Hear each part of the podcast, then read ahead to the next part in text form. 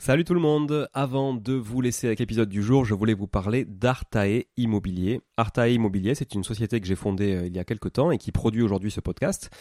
Alors si vous voulez vous lancer et investir dans l'immobilier, comme moi depuis euh, de nombreuses années, c'est la bonne décision évidemment. Je vous l'apprends pas, vous savez, euh, vous connaissez mon appétence à l'investissement locatif, on en parle beaucoup sur ce podcast. Mais peut-être que vous n'avez pas forcément de temps à y consacrer, peut-être que vous n'êtes pas sur place, peut-être que vous avez peur de faire des erreurs, peut-être que vous souhaitez simplement accélérer dans vos investissements et aller plus vite en déléguant. Eh ben, je pense qu'on est fait pour se rencontrer et échanger sur ce sujet-là, avec moi directement ou avec mon équipe. Et pour réaliser votre projet euh, sereinement, Artae vous accompagne avec une offre clé en main, spécialement conçue pour les investisseurs. Artae Immobilier, c'est une agence spécifique pour les investisseurs, 100% dédiée à eux et à l'investissement locatif. De l'acquisition du bien jusqu'aux travaux, puis à l'ameublement, à la décoration, à la mise en location. Vous êtes guidé, conseillé, accompagné de A à Z par notre équipe de pros que je recrute personnellement, et croyez-en mon exigence, je recrute que des gens compétents et composés surtout d'investisseurs aguerris ou s'ils le sont un peu moins, que je forme moi-même aussi au métier de l'investissement immobilier. Optez pour les étapes dont vous avez besoin sans problème, bénéficiez de l'accompagnement qui vous correspond. On est aussi votre coach tout au long de ce projet, vous montez en compétence grâce à nous, c'est du clé en main, c'est de la délégation, mais ça vous permet aussi de monter en compétence. Vous pouvez nous confier la recherche du bien, vous pouvez nous confier euh, uniquement les travaux, l'ameublement, la déco. C'est vraiment un accompagnement et un service sur mesure. Alors si vous voulez en savoir plus, n'hésitez pas à vous rendre sur le site euh, artae.imo, vous trouverez quelques informations à ce sujet. Sur le site également aussi investiratoulouse.com pour ceux qui voudraient investir en région toulousaine, mais on n'est pas basé qu'à Toulouse, donc on peut aussi vous accompagner ailleurs. Euh, mais ça vous permettra de, voir un petit peu la qualité aussi de, de réalisation qu'on peut produire pour votre compte. Et puis aussi à nous suivre évidemment sur Instagram, Arta Immobilier, très simple, ou sur LinkedIn Arta Immobilier. On partage aussi pas mal de réalisations qu'on fait, en tout cas pour le compte de nos clients. Et puis n'hésitez pas à nous contacter, à contacter notre équipe pour échanger autour de votre projet directement par email à contact artae, a r t a e, .imo, i 2 m o tout simplement. Voilà, l'équipe se fera un plaisir d'échanger avec vous sur euh, votre projet d'investissement et de vous accompagner tout au long de ce projet crucial pour se créer un patrimoine et s'enrichir et c'est ce qu'on essaie de faire tous ensemble en animant ce podcast ou en l'écoutant aussi euh, chaque semaine. Voilà. Merci encore d'être là. À très vite. Je vous laisse avec l'épisode du jour. Ciao ciao. Bonjour tout le monde et bienvenue sur Money le podcast qui vous parle d'investissement et de finances personnelles au sens large et sans tabou. Je suis Julien Calamotte, investisseur passionné et auteur du livre à succès S'enrichir grâce à l'immobilier. J'avais envie de partager ma façon d'investir, forcément, mais également de découvrir avec vous de nouvelles façons de faire fructifier notre argent. C'est pourquoi j'ai créé ce podcast pour y recevoir des invités qui nous partagent leur savoir et leurs expériences en toute simplicité. J'espère sincèrement que les échanges que je vais avoir avec l'invité du jour vont permettre d'enrichir vos connaissances autant que les miennes. Je vous souhaite une excellente écoute. Salut à tous, bienvenue sur cette capsule dédiée au DPE. Aujourd'hui, on parle de diagnostic de performance énergétique et surtout, surtout, je vais vous partager trois façons d'améliorer le DPE. Ces trois façons que j'ai constaté sur des chantiers de clients ou sur des chantiers à moi de rénovation. Et on en fait pas mal. Et comme on fait que de l'ancien et surtout du cœur de ville, du coup, on est amené à avoir des DPE bien, bien, bien pourris, ce qui nous permet aussi de négocier parfois euh, les biens. Ça dépend aussi des, marchés euh, et de leur tension. Mais je vais vous rappeler peut-être, avant de passer sur ces trois façons d'améliorer le DPE, quelques notions de DPE déjà. Alors le DPE, premièrement, il concerne tous les bâtiments ou parties de bâtiments clos et couverts, à savoir logements, locaux professionnels, anciens ou neufs, maisons ou immeubles, quand vous vendez, mais aussi quand vous louez. C'est important, c'est une pièce obligatoire en cas de location. Si vous vendez un bien aussi, il doit figurer sur la publicité de mise en vente ou de mise en location du bien. C'est-à-dire que vous ne pouvez pas communiquer sur le bon coin ou sur un autre type de site, type se loger ou autre, sans communiquer le DPE relatif à un bien en vente ou à un bien en location. C'est interdit. Alors, c'est vrai que sur des sites, euh, les particuliers peuvent le faire de manière plus importante que les, professionnels, mais nous, par exemple, chez Arta Immobilier, en tant que professionnel, on n'a pas le choix que de mettre le DPE pour publier une annonce, sinon on ne peut pas le faire. Et donc, il y a des gens qui veulent vendre des biens, mais qui n'ont pas envie de faire les diagnostics, qui disent non, on les fera, on les fera plus tard, on fera le DPE plus tard, mais en fait, on est dans l'illégalité, on n'a pas le droit de partager un bien sans DPE. Donc ça, déjà, c'est quelque chose que vous pouvez donner comme information à un agent qui vous ferait visiter un bien et qui vous dirait oui mais le DPE n'a pas encore été fait. Mais s'il n'a pas encore été fait, t'as pas le droit de communiquer dessus mec. Donc en fait, tu es dans l'illégalité. Donc bouge les fesses du vendeur pour qu'il me donne un DPE et d'ailleurs tous les autres diagnostics aussi évidemment. Il a une validité de 10 ans. Il a une validité de 10 ans s'il a été réalisé après le 1er juillet 2021 puisque c'est à partir de cette date qu'il y a eu un changement dans les méthodes notamment de calcul du DPE. Donc 10 ans s'il a été réalisé après le 1er juillet 2021. Et c'est quoi le but du DPE bah, Le but du DPE, c'est de savoir si le bien est énergivore ou au contraire économe. Une précision sur la date de validité, si votre DPE a été établi entre le 1er janvier 2018 et le 30 juin 2021, il est valide jusqu'au 31-12-2024. Ça c'est intéressant parce que souvent les notaires demandent à ce qu'on refasse le DPE s'il est antérieur à juillet 2021. Pourtant, il n'y a pas d'obligation. Mais c'est clairement, je pense, plus safe, notamment pour le vendeur et donc aussi pour le notaire qui est conseil du vendeur de le faire. C'est plus propre parce que vous aurez un DPE qui est vraiment, vraiment au goût du jour avec les normes actuelles. Parce que vous pouvez vous retrouver avec un DPE qui a été fait avant juillet 2021 qui avec une note D par exemple. Et si vous le refaites avec les nouveaux modes de calcul qui sont arrivés après le 1er juillet 2021, vous allez sûrement, très certainement même, vous retrouver avec un DPE qui va avoir une note en E, voire en F, pour le même logement, avec les mêmes typologies d'équipement. Un dernier rappel, mais je ne vais pas m'attarder trop sur la définition du DPE et comment il est calculé, etc. C'est pas le but de cette capsule. On en fera peut-être une, une autre là-dessus. Là, le but, c'est de vous dire comment on va l'optimiser avec trois façons assez simples. Avant ça, je vous rappelle quand même que tous les biens qui ont un DPE G seront interdits à la location à partir du 1er janvier 2025. Ils le sont déjà depuis le 1er janvier 2023 pour tous les logements qui sont très énergivores, donc en G, et dont la consommation annuelle dépasse 450 kWh par mètre carré.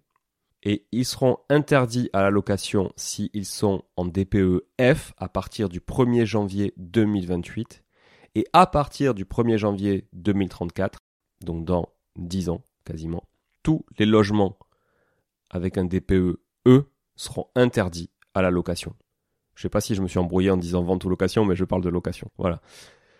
Donc 2034 E, 2028 F, 2025 G et d'ores et déjà G qui dépassent 450 kWh par mètre carré sont interdits à la location. Vous ne pouvez pas louer ces logements. Donc la target de tous les investisseurs aujourd'hui, c'est d'être en D. Et on va voir trois façons justement d'être en D. Assez facile. Alors, la base, la base, c'est l'isolation thermique. Ça peut couler de source, mais la base de la base, c'est ça. Ce que je constate très souvent dans les mauvais DPE, c'est que la déperdition thermique, elle se fait du fait d'un manque d'isolation des murs périphériques et des plafonds. Pour y remédier, il y a un truc essentiel à regarder, c'est le R. Le R, c'est la résistance thermique. C'est un rapport un peu scientifique entre l'épaisseur du matériau et sa conductivité thermique lambda. En gros, le R, c'est le E, épaisseur du matériau, divisé par la conductivité thermique lambda. C'est une espèce de symbole qui ressemble à un tipi indien. je vous le, je voulais pas. Je vous le mettrai d'ailleurs dans, la description de l'épisode peut-être. Vous pourrez le copier-coller comme ça. Mais bon, là, vous êtes bien avancé avec tout ça. Comment on, interprète tout ça? Grosso modo, si vous avez un R au-delà de 3,7 en rénovation sur vos murs, c'est déjà pas mal. Notamment pour bénéficier des aides. C'est le minimum pour bénéficier des aides euh, comme ma prime rénov. Et pour les plafonds, il vous faudra plutôt avoir un R entre 6 et 7 selon la typologie des combles, à savoir si les combles sont aménagés ou pas, par exemple. Et dans le 9, les normes BBC sont encore plus exigeantes, évidemment. Donc il vous faudra un R de 4 minimum pour les murs et les planchers et de 8 pour les toitures. Ce R, vous le retrouvez dans toutes les fiches techniques des produits isolants, comme la laine de verre, la laine de bois, la laine de roche et tous les autres isolants, plus ou moins naturels d'ailleurs. Il existe différentes façons d'isoler un logement, alors vraiment, je vous conseille de bien vous faire accompagner pour pas vous y perdre et pas prendre les mauvaises décisions. Il faut choisir les bons matériaux, aux bons endroits, les matériaux qui sont durables dans le temps aussi, qui sont à la fois économiques mais pas trop parce qu'il faut quand même mettre de la qualité. Donc faites-vous accompagner par des gens qui maîtrisent la rénovation si besoin, plutôt que de prendre des décisions vous-même et d'aller acheter votre petit rouleau de laine de verre chez Leroy Merlin sans trop regarder les références, sans trop regarder les, les, euh, les coefficients de résistance thermique, etc. Donc déjà vous avez un indicateur, focalisez-vous sur le R plus votre R est élevé, plus votre DPE sera amélioré grâce à cette isolation thermique. Le deuxième point qui va améliorer votre DPE, c'est clairement la pompe à chaleur RO ou la pompe à chaleur RR. Pourtant, on est d'accord que mettre la clim l'été, c'est pas l'acte le plus écologique qui soit. Et toutes les pompes à chaleur aujourd'hui qu'on pose sont réversibles, donc elles font du chaud comme du froid. Quand vous mettez du froid, vous consommez de l'énergie, et en gros, bon, c'est plus pour votre confort. Mais en soi, il n'y en a parfois pas besoin. Quand vous mettez du chaud par contre l'hiver, l'hiver tout le monde se chauffe à minima avec un radiateur, quelque chose, un poêle, une cheminée, peu importe. Donc on a tous besoin de chauffage l'hiver en France, quelle que soit d'ailleurs la région. Donc là on a vraiment l'intérêt d'avoir une pompe à chaleur qui fait au moins, comme son nom l'indique, de la chaleur. Donc malgré sa réversibilité, si elle fait chaud et froid, la pompe à chaleur va améliorer très très très sensiblement votre DPE, mais vraiment beaucoup.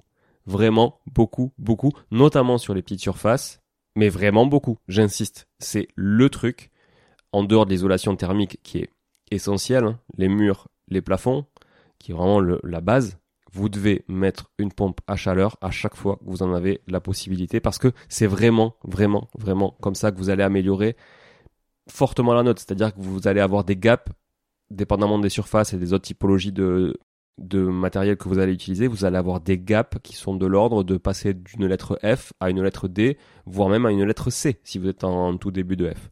Donc vraiment, Vraiment, c'est quand même important. En gros, vaut mieux conserver du simple vitrage, des vieux radiateurs, un vieux cumulus et mettre une pompe à chaleur que de faire tout le reste sans mettre une PAC. La PAC, c'est le petit nom de la pompe à chaleur pour les, pour les connaisseurs. Si vous parlez de PAC à un artisan, déjà il vous prendra peut-être plus au sérieux.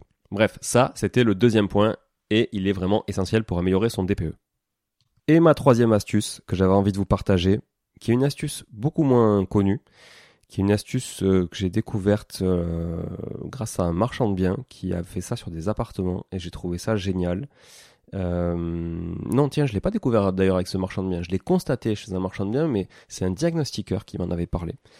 Et c'est quelque chose qui est très peu commun en France. C'est plus commun ce genre de choses en Amérique du Nord, notamment. Mais trêve de teasing, c'est le chauffe-eau instantané.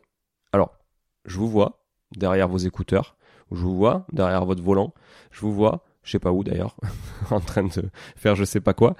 Dire oui mais ok euh, tu parles du chauffe-eau extra plat le truc euh, sympa là qui est connecté Wi-Fi euh, et autres alors non je parle pas de ça. Ça c'est beaucoup mieux qu'un ballon d'eau chaude un cumulus c'est certain mais là-dedans vous avez quand même un réservoir. Donc grosso modo je vais reprendre les bases. L'eau chaude sanitaire c'est un vrai sujet de consommation d'énergie. Et un chauffe-eau qui chauffe de l'eau vous avez compris pour rien, avec une grande réserve, c'est pas très économique.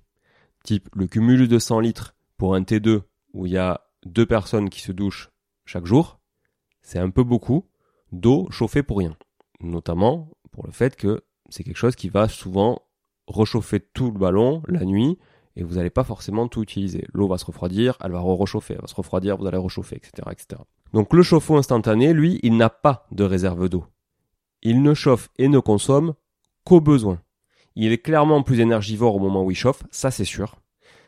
Mais il ne l'est pas du tout en dehors, puisqu'il ne chauffe pas de l'eau pour rien, vous l'aurez compris. Et en plus, il prend absolument pas de place. Attention, par contre, vous faudra bien anticiper son installation, notamment en matière de normes électriques, en matière d'ampérage sur le tableau, pour les protections au tableau, mais aussi en matière de section de câbles euh, je ne veux pas dire de bêtises, mais je crois qu'il vous faut euh, du 32 ampères pour la plupart quand même au tableau. Donc c'est l'équivalent d'une plaque induction, par exemple, ce que vous mettez sur une plaque induction. Donc si vous n'avez pas déjà la ligne tirée, il vous faudra la repasser et la retirer. Si vous ne pouvez pas le faire, vous ne pourrez pas mettre de chauffe-eau instantané parce que ça risquera de sauter à chaque fois que vous voulez aller tirer de l'eau chaude. Parce que ça fait quand même entre 4000 et 9000 watts ces petites bêtes, donc ça consomme énormément en instantané et ça demande beaucoup de jus. Donc un, il va vous falloir un abonnement EDF qui soit quand même bien dimensionné pour. Deux, des protections au tableau qui soient aux normes pour ce type de consommation. Et trois, des sections aussi de câbles qui sont suffisamment grosses pour protéger justement en cas de problématique et de surchauffe. Je vous invite à vous inscrire à la newsletter de Moneytree. Vous pouvez cliquer sur la description de l'épisode sur, euh, je sais plus, m'abonner ou en tout cas vous avez un lien pour vous abonner à la newsletter. Je vous invite à vous abonner à la newsletter parce que c'est ce genre d'astuces que je vais partager de plus en plus sur la newsletter et vous n'êtes vraiment, vraiment, vraiment pas assez nombreux à vous être inscrits à ce jour pour que je puisse envoyer des astuces comme ça à tout le monde et prendre le temps de le faire. Donc voilà, je vous partagerai en tout cas ces astuces dans la newsletter. Je vous partagerai des modèles aussi qui, fonctionnent bien et euh, vous verrez de quoi je parle. Retenez donc chauffe-eau instantané, c'est ma troisième astuce. La première étant évidemment l'isolation thermique, la base et surtout focalisez-vous sur donc le coefficient qui s'appelle le R, la résistance thermique Focalisez-vous ensuite sur la pompe à chaleur. Si vous pouvez mettre la pompe à chaleur, c'est la deuxième astuce que je vous ai donnée et elle est vraiment très importante. Voilà. La troisième, je le répète, étant le chauffe-eau instantané. J'espère que ça vous a plu, j'espère que ça a été très instructif. N'hésitez pas à partager cette capsule autour de vous et sur tous vos réseaux sociaux parce que le DPE concerne absolument tout le monde. Qu'on soit locataire, qu'on soit bailleur, qu'on soit acheteur ou qu'on soit vendeur. Absolument tout le monde. Et aussi à partir du moment où on paie un abonnement avec une énergie comme l'électricité. C'est important d'avoir un bon DPE et de bien rénover son logement. Donc on ne le fait pas que pour le DPE, on le fait aussi pour son propre portefeuille sa propre consommation. Et on le fait évidemment pour une qualité environnementale durable, puisque moins d'énergie égale plus d'environnement sain pour la planète. Voilà. Merci à tous encore d'être là. À très vite. Ciao, ciao. Bon, si vous êtes là, c'est que vous avez écouté jusqu'au bout et a priori, l'épisode vous a plu. Si c'est bien le cas, n'hésitez pas à le partager autour de vous. Notez ce podcast sur Apple Podcast et Spotify en laissant un commentaire 5 étoiles. Je ne vous le répéterai jamais assez, mais c'est grâce à vous que ce podcast vit aujourd'hui et peut continuer de vivre en vous proposant un contenu toujours plus qualitatif. Merci encore. Je vous retrouve très vite sur un nouvel épisode de Money Tree. En attendant, je vous souhaite la meilleure des réussites dans vos projets et un bon enrichissement. À très bientôt.